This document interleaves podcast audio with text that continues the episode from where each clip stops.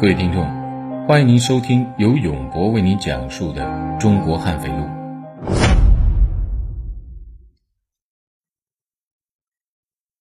看到王波，老曾呢倒也没什么奇怪的，压根儿就没有想到自己会有危险。走到一处四周无人的小路上，王浩对弟弟使了一个眼色，两人都将匕首取了出来。王浩先动手，对准老曾的后背猛刺一刀。他是第一次杀人，没有经验，这一刀刺的时候呢有些手软。老曾又穿着厚棉袄，这一刀只刺伤了皮肉。老曾被刺以后，一时间还没明白是怎么回事，急忙回头查看。王浩反应也很快，再一刀刺中老曾的胸部。这一刀啊，刺中了要害，老曾尖叫一声，躺倒在地上。这王波呢，急忙上去搜身，顺利的找到了保卫科大门和枪库的钥匙。意外的是啊，老曾身上携带着一支五四式手枪和十发子弹。有人说了，老曾充其量是个保卫干部，怎么能够把枪支弹药随便带回家呢？其实啊，八十年代就是这样。不要说保卫干部，就算很多机关的普通干部也是可以配枪的。而枪支管理也非常松懈，很多人都把枪支带回家，家中孩子有时候呢还会找出来玩耍，经常出现意外的伤亡事件。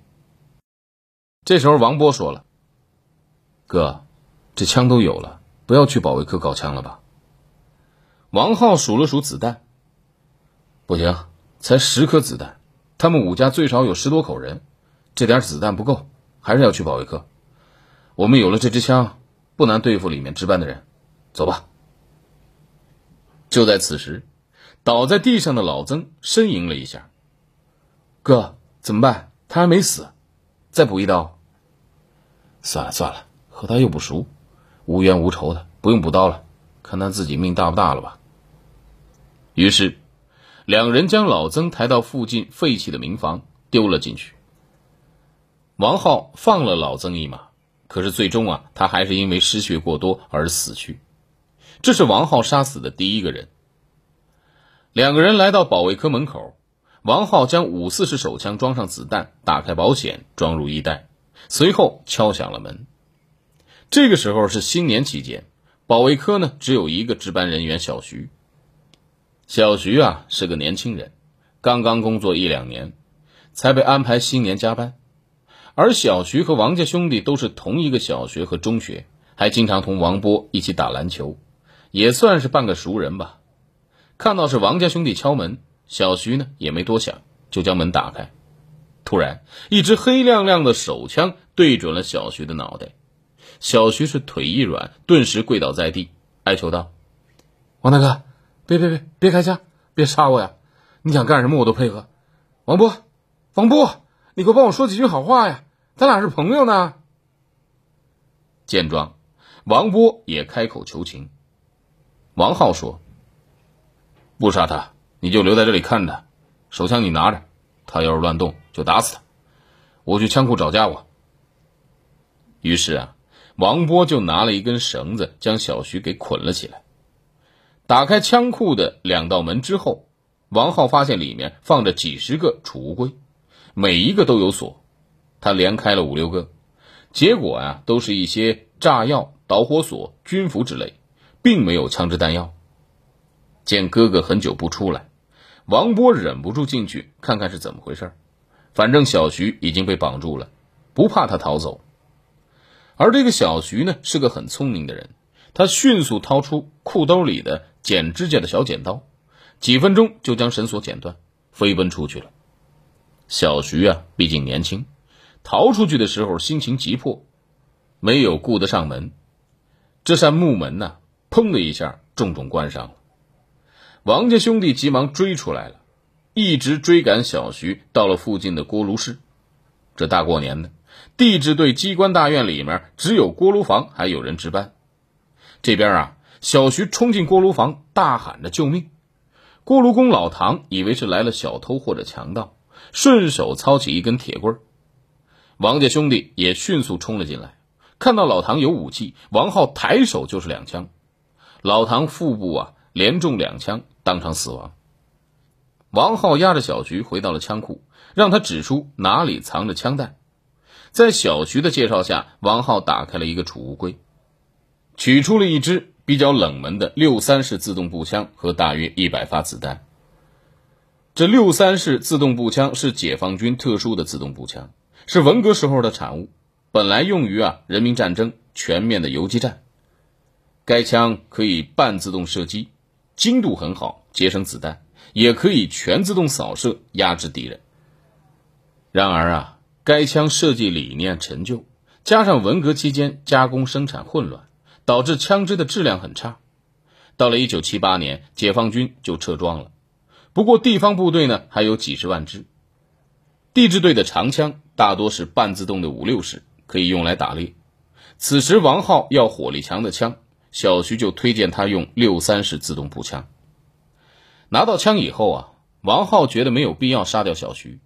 他们押着小徐再次走到锅炉房，用六三式自动步枪的枪托对准他的头上猛砸两下，小徐顿时晕死过去，成为另一个幸存者。王浩回到枪库，将找到的炸药、导火索、雷管之类胡乱的丢在地上，又泼洒了一些汽油，点燃了报纸后扔了过去。眼见枪库起了大火，王浩才背上长枪，挎上手枪，对弟弟说。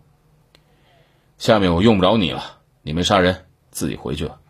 以后你要靠自己了。记住，不管做什么，千万别让人瞧不起，也不要被人欺负了。这王波呀，哭着回了家。这边呢，王浩开始执行他的报复计划。首先报复的就是住在附近的保卫科长老谢。王浩认为这家伙仗着和李建刚关系不错，故意包庇他，不让他坐牢。况且。老谢身上应该也带着枪，留他在宿舍区很危险，最好提前干掉。这说起来啊，王浩这家伙很狡猾，他跑到老谢家，并没有硬来，而是敲门。不得了了，谢科长，保卫科失火了，你快去看看吧。听说失火了，老谢慌忙穿上衣服，带上配枪，跑到院子里，果然远处隐隐有火光。老谢是焦急万分，急忙开门。谁知道啊，门刚打开，王浩的自动步枪就打响了。老谢胸部中弹，仰天跌倒。王浩怕他没死，又对准他的头部补了一枪。听到枪声，老谢的老婆慌张的跑到院子里，大喊道：“你要杀就杀我吧，我儿子什么都不知道，你别杀他。”王浩对准这个女人也是一枪。子弹穿胸而入，将她打死。王浩搜了一下，从老谢身上掏出了一支六四式手枪和七发子弹，随手装在。此时啊是新年，晚上有人隔三差五的放鞭炮，这几声枪响也没有引起周边邻居的注意。杀了老谢以后，王浩杀气腾腾的直接奔向了李建刚家里。这马上啊就要到李建刚家门口了。李家对门的冯家男人老冯正巧带着女儿上街，迎面遇到手持长枪的王浩。老冯知道情况不对，王浩啊，嘛呢？怎么光天化日举着枪乱走啊？王浩顾不上说话，对准老冯就是一枪啊！这子弹射入了老冯的腹部，将他打成重伤倒地。见到父亲被打倒，十多岁的冯家女儿立即尖叫起来。王浩连发两枪，也将他打死。见老冯还在挣扎，王浩又对准他的头部补了一枪。好了，感谢您收听本期的《中国悍匪录》，我们下期再会。